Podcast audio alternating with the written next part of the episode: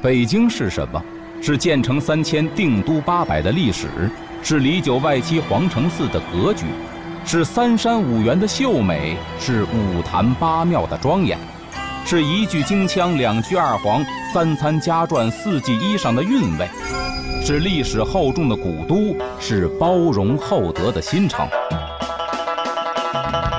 北京尽在 FM 九九六，中国交通广播，阿龙说北京。这里是 FM 九九六中国交通广播，各位好，您正在收听到的是阿龙说北京，我是阿龙。今天呢，咱这话题啊，跟大伙儿聊聊北京前后两座桥。有人可能会问了，这前后是怎么定义的呢？咱就以当年呢紫禁城皇上那宝座为基准点，皇上坐在宝座之上，他的前边呢就是南边，他的后边呢就是北边，所以呢就是北京南北两座桥。那么说到南北两座桥啊，最有代表性的，先说南边这一座，那肯定是天桥。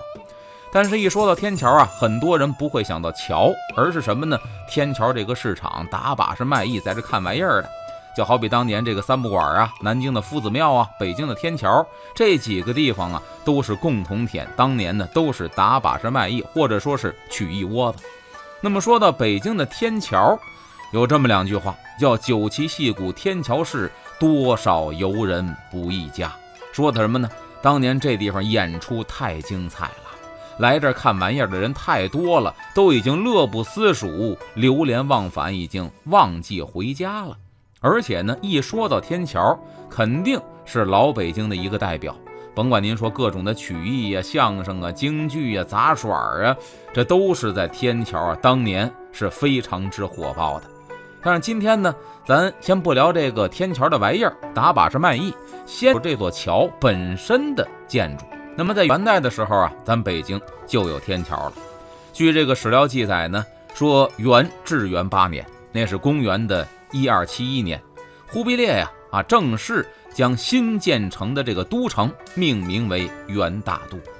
据说当时呢，这元大都啊是按照《周礼考公志》所记载的建的这个都城。非常的周正，而且呢，他建的是左祖右社，前朝后世，按照这么一个规划图建设的。这左祖啊，就是咱们说的这个祭祀祖先的，现在来说呢，就是天安门旁边太庙，当然那是明代的了啊。那么右社呢，就是社稷坛，祭祀五谷的，祭祀大地的，现在呢就是中山公园。前朝啊，就是这个上朝之地；后世呢，就是集市之地，大概其是这么一个意思。说当年元朝修建都城是极其的讲究的，那么在修建北京城的同时啊，还在这个南郊兴建了两个祭祀用的场所，一个是天坛，一个是山川坛，就是后来咱说的先农坛。一个祭天，一个呢不能说祭地吧，除了地之外呢，大地山川。那么这个天坛和这个山川坛建成之后啊，您看。当时这正阳门一直到南边的天坛，就形成了一个笔直的南北大道。形成这么一个大道呢，咱说这天桥正好在这个大道之上啊，所以呢，这天桥也就成为了南北交通要道的这么一个关键点。天桥地区啊，据记载，在这个元、明清各朝各代，这地方呢，曾经是有一条河的。所以呢，为了能够方便大家通过，就得在这个河上呢开始架桥。可是话说回来，现在桥还在，当然是复建的了，河已经没了。但是你要记住，当年这地方确实有河道，要不怎么说老舍先生写出龙须沟呢？当年这地方就是一个泄洪沟，后来因为淤堵啊，因为缺乏治理啊，变成了臭水沟了。那么当年呢，据记载，这天桥啊长大概是八米。宽呢是五米左右，这桥身是非常高的，这么一个单拱的石桥，这拱非常的高啊，说是站在北边看不见南边，站在南边看不见北边，就这么一个单拱石桥。这石桥呢有三梁四栏啊，这两旁的汉白玉栏杆呢雕刻的非常的精美，这东西两侧各是五根栏柱啊，这个柱顶端呢雕的是莲花骨朵的形状。而且啊，东西的孔圈顶部都雕这个螭头，这吃头怎么写呢？一个虫字边，一个离，离开的离，这叫吃。据说呀，这是龙生九子之一。这个吃呢，是能够吐水的这么一种瑞兽。一般来说，建在桥上啊，或者说咱们紫禁城那大殿上头，都有左右两边的螭吻，在那正脊的两侧。这个东西呢，说是能够避火，而且呢，建在这桥上也能够镇水。这桥面啊。都是大青石板铺就的，这石板呢是纵横交错，而且这个石板的连接之处呢，拿这个铁钉子给楔上了，起到一个加固的作用。远远的一看，这个桥可以说是洁白如玉，而且非常的壮美。这桥的北边啊，东西两侧各有这么一个亭子，这石桥两边呢各搭了一个木板桥。因为平时啊，这石桥是不开放的，所以说为什么不开放呢？这是皇帝专用的桥，但是老百姓啊，您过河也得走桥，怎么办呢？您就走这木桥。只有说天子来到这个的时候，才把这个木栏杆给搬走，皇上的仪仗可以打这儿进。哎，您看这个桥啊，现在呢又复建起来了。刚才我说的全都是史料的文字记载。如果说大家呢想看看这个桥到底什么样，您现在奔天桥，在道边上还能看见啊。这个桥的位置呢是跟以前稍有偏差，因为现在南北的干道啊属于是机动车道，所以不太可能呢在这儿再修一个桥，稍有偏差。但是呢，我去看了那个桥的形制，跟这个历史的文字记载几乎是一模一样的。所以想直观的感受天桥到底什么样，您可以去看一看。而且说到当年呢，这桥北边东西两边各有一个亭子，说这个也特别的讲究。为什么呢？这俩亭子代表的是龙眼，因为咱说这北京的中轴线呢，一来说就是这中轴线是一个龙脉，这龙脉不是空穴来风，不光是当年说古人讲究风水，而且把这个龙脉呀，可以说建设的相当讲究。这龙身上有的东西，您在龙脉上基本上都能找到。他说：“怎么找呢？比方说，咱说这个永定门，从南边数，这永定门呢，就算是这龙的鼻子头。这永定门一路往北，这条干道也就是中轴线，这就是龙的鼻梁子。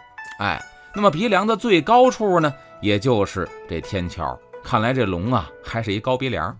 那么天桥两侧俩亭子，就是两只龙眼睛。”这天桥呢，东西两边当年有东龙须沟、西龙须沟两条水沟。您看，顾名思义，代表的是龙那两根须子，所以叫龙须沟。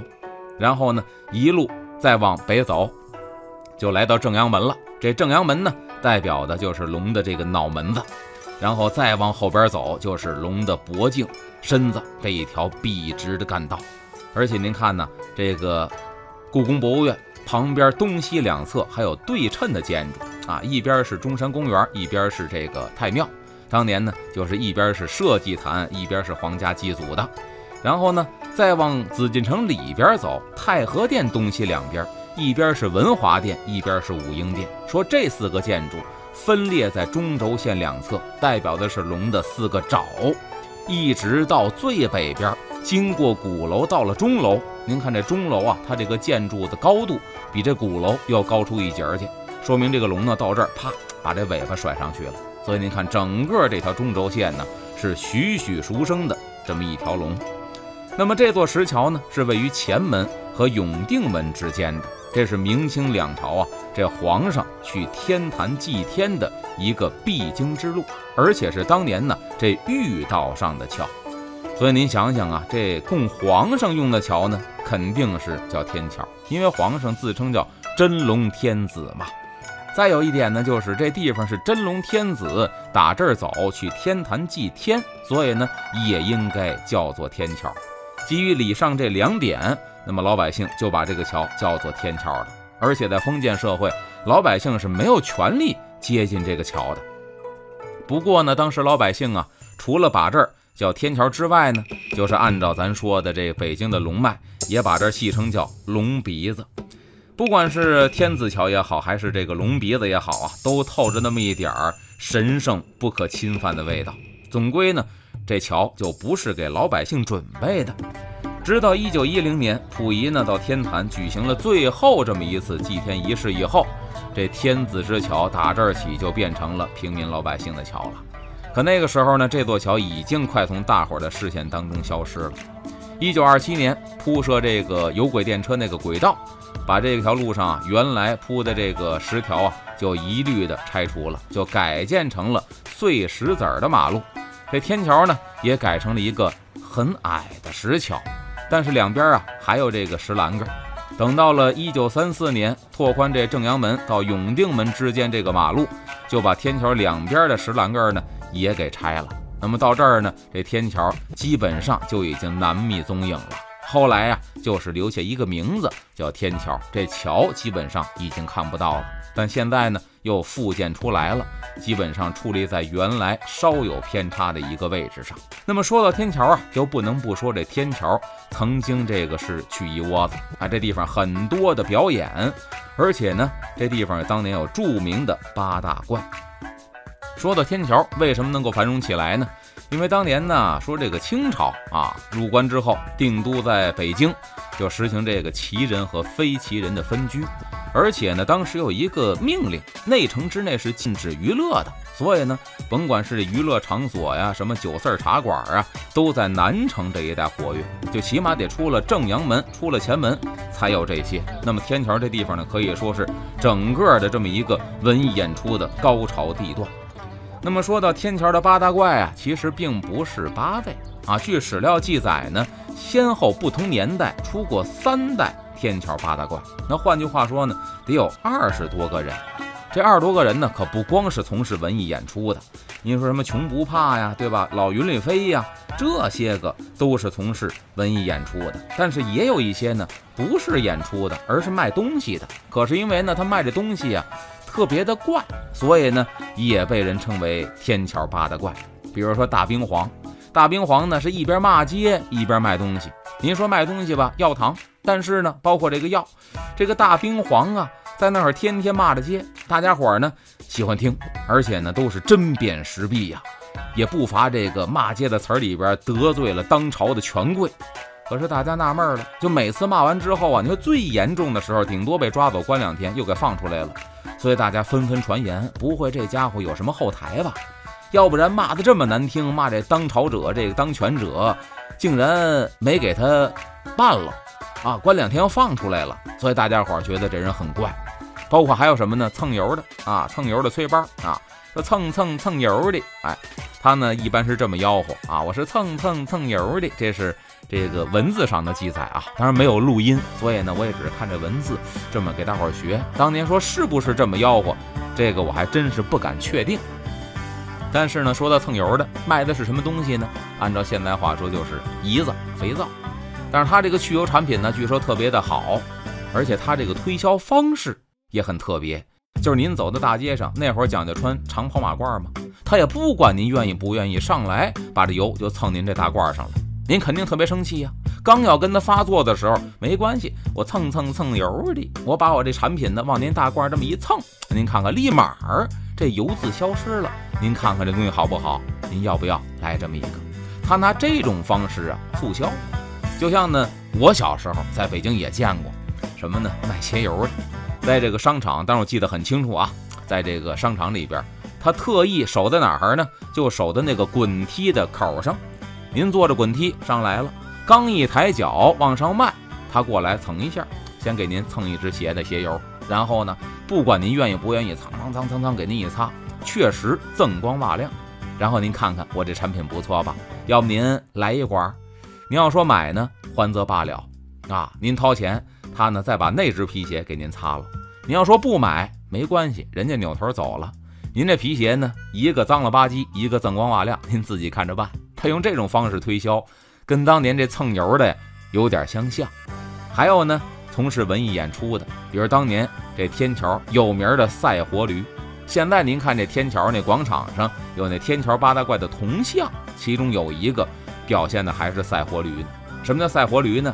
一般来说呀，是夫妻搭档啊。这男同志呢，钻到一个驴形里边，四个不能说四个腿啊，两个腿俩手着地但是呢，前边这俩手啊，拿着两个木橛子，这木橛子刻的跟驴蹄子一样，俩手攥着，这样为找平。因为这人呢，胳膊短腿长啊，这样的话呢，趴地下前边举俩木橛子，往底下一戳，跟那驴蹄子似的，能找平。另外一个呢，他这个媳妇儿，这个女同志，就扮演一个好比是回娘家的小媳妇儿。然后呢，坐在这个驴上，一系列精彩的演出，什么过桥啊，走平地呀，这驴怎么犯横啊，怎么犯犟啊，怎么撂蹶子呀，反正非常的幽默滑稽。而且呢，据说还有一绝活，什么绝活呢？这驴可以拉驴粪袋儿。咱知道这个玄关在哪儿，还真是不知道。他呢，就是驮着这个女同志啊，这个回门的小媳妇儿，这驴在路上走，走着走着开始犯懒，然后呢，这尾巴一撅，扑啦扑啦扑啦。这驴粪袋拉出来了，可是各位啊，这里边肯定有机关，为什么呢？底下钻驴形的这个男同志啊，俩腿着地，这俩手呢攥着两个木橛子，可也是着地的，所以他没第三只手啊。那后边这驴屁股这个机关怎么往外就掉驴粪袋？很多人不知道，也可以说呢，这里边啊确实是有玄机啊。这个在天桥当年也是非常著名的一个。演出形式叫赛活驴，这说的是天桥。现在呢，天桥这些演出啊，基本上难觅其踪了。但是呢，你要去天桥艺术大厦呀，什么天桥艺术中心呢，还有一些演出。像咱们比较传统的啊，这个北京评书，连丽如先生是常年周末在那儿演出，带着弟子，带着干儿子。还有呢，就是现在这个地方啊，演艺事业也比较火，像这个芭蕾舞剧呀。外国的歌剧啊，就是很多国际上高雅的演出，现如今还是汇聚在天桥。可以说，天桥的演艺市场现在又是一派繁荣。那说完了北京前边这个桥，咱们再说说北京后边这个桥，就是万宁桥。在这鼓楼啊往南不远儿，和这个帽儿胡同啊交界的地安门外大街上，有这么一个北京城历史很悠久的桥，叫万宁桥。但是，一般呢，咱北京人呢，把这正阳门叫前门，对吧？在这皇城的前边。那么地安门呢，就是皇城的后门。所以呢，这七百多年的万宁桥啊，在老北京的嘴里叫什么？叫后门桥，因为正好在这个后门之外嘛。又因为呢，它建在御河通往什刹海的入口处，所以当年呢，也叫海子桥。话说这万宁桥啊，跟那天桥一样，当年呢，也是木桥。北京城啊，还没修起来的时候，这地方就有了。那么现在的万宁桥啊，是一个单孔的汉白玉的石拱桥。据说呢，元代的时候这地方就改成石桥了。这桥啊，长大概是十来米，这宽呢将近十米。这桥面呢，也是用这大石板铺就而成的，中间是拱起来的。这桥的两侧呢，都建有这汉白玉的石栏杆，雕有这个。莲花宝瓶的这个图案，即便是这座后建的石桥，这历史基本上也和说咱这个北京啊差不多一边长了，就从元明清开始算。那么七百多年前，话说一二六六年，这北京城啊从原来的莲花池迁到了现在的什刹海。咱们知道，辽金时期北京城啊在现在莲花池附近，就是西二环附近。等到元代的时候呢，这元大都的规划。啊，郭守敬呢就选定了咱这水源地啊，基本上是什刹海。那么万宁桥呢，就是全城规划的一个起点，是北京城的命脉。即便是现在啊，全城的中轴线也可以说从这儿往南往北延伸，这是一个必经之路。正是因为有这么一个非常重要的位置，所以民间传说呀，把这个万宁桥说的是非常的神秘。老北京有句话。说火烧潭柘寺，水淹北京城。说当年呢，这建北京城的时候，这北京城啊还不是陆地，叫苦海幽州。后来呢，说这刘伯温的姚广孝啊降服了恶龙，退去了海水，修建了北京。但是呢，这龙不服，所以北京啊有这么几个海眼，被这二位呢用这个建筑给他镇住了。说这潭柘寺呢镇着一个，什么北新桥镇着一个，北海那白塔底下镇着海眼。啊，包括说这万宁桥这儿修这个啊，瑞兽也是镇海眼。说这些龙王想翻身，怎么能翻身呢？说除非火烧潭柘寺，水淹了北京城，这帮龙王才能够翻身。啊，那么当年呢，其实这地方呢是有讲究的。说为什么叫做火烧潭柘寺，水淹北京城呢？这潭柘寺现在有一跨院，这里边呢是当年的厨房，寺院的厨房。这里边有一口大锅，据说当年是三口，现在还剩一口，是寺里边僧人们煮粥用的。这大锅，这锅底下呢住着三个字，叫潭柘寺。所以每次生火做饭呢，是火烧潭柘寺。而且据说呢，当年呢，这万宁桥底下有这么仨字儿啊，在石这个石洞上刻着仨字儿，叫北京城。所以呢，说水淹北京城。而且这里边啊，还有另外的这么一个讲究或者含义，说呀，这北京城仨字儿就跟现在咱这个水位警示线一样。如果说哪天这万宁桥底下的水已经没过了北京城这三个字儿了，那么北京。就该启动这咱现代话说叫紧急预案了，基本上就快发大水了。所以水淹北京城呢，既是这三个字儿，同时呢也是水位警戒线。而且各位现在啊去这个万宁桥，您去看这桥边上还趴着两只神兽啊，在这个桥边上叫做趴父。据说呢这也是龙生九子之一，这脑袋上啊长了一对儿的犄角。您说是龙吧？但是呢它这身体的形状啊。又好像是麒麟啊，那脑袋呢像是龙脑袋，在这个海子边这桥边上一趴，雕刻的可以说是栩栩如生，苍劲有力。它雕的还很有意思，它不是说呀是那种特别悠闲的趴在这个岸边，而是什么呢？探着半个身子，这脑袋斜着往水底下看，而且这四个爪子呀，左边这两个爪子搭在岸边上，右边这两个爪子呢直接。就搭在这个岸底下那个树壁上头，就好像呢要往水里钻那个状态一样，而且两只眼睛是炯炯有神，就盯着这个水，说这个东西呢是镇水的神兽啊，能够让这水面呢永远不会超过警戒线。这也是北京城可以说石雕里的艺术精品呐。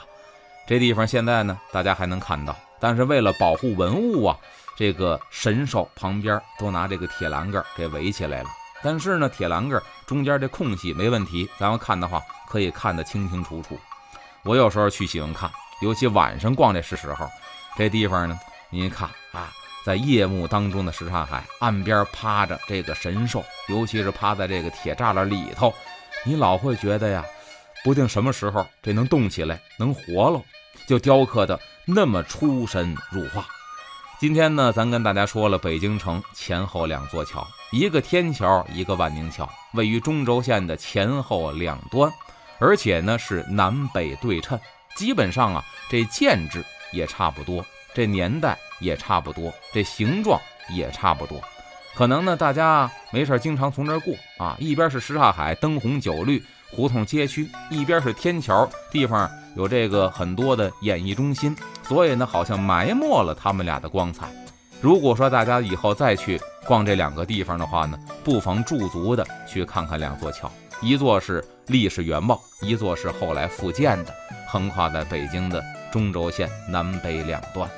那么今天呢，咱说这北京城前后两座桥故事就讲到这儿，更多的精彩内容，咱们明天中午十二点半。早晨五点，阿龙说：“北京再继续跟各位聊。”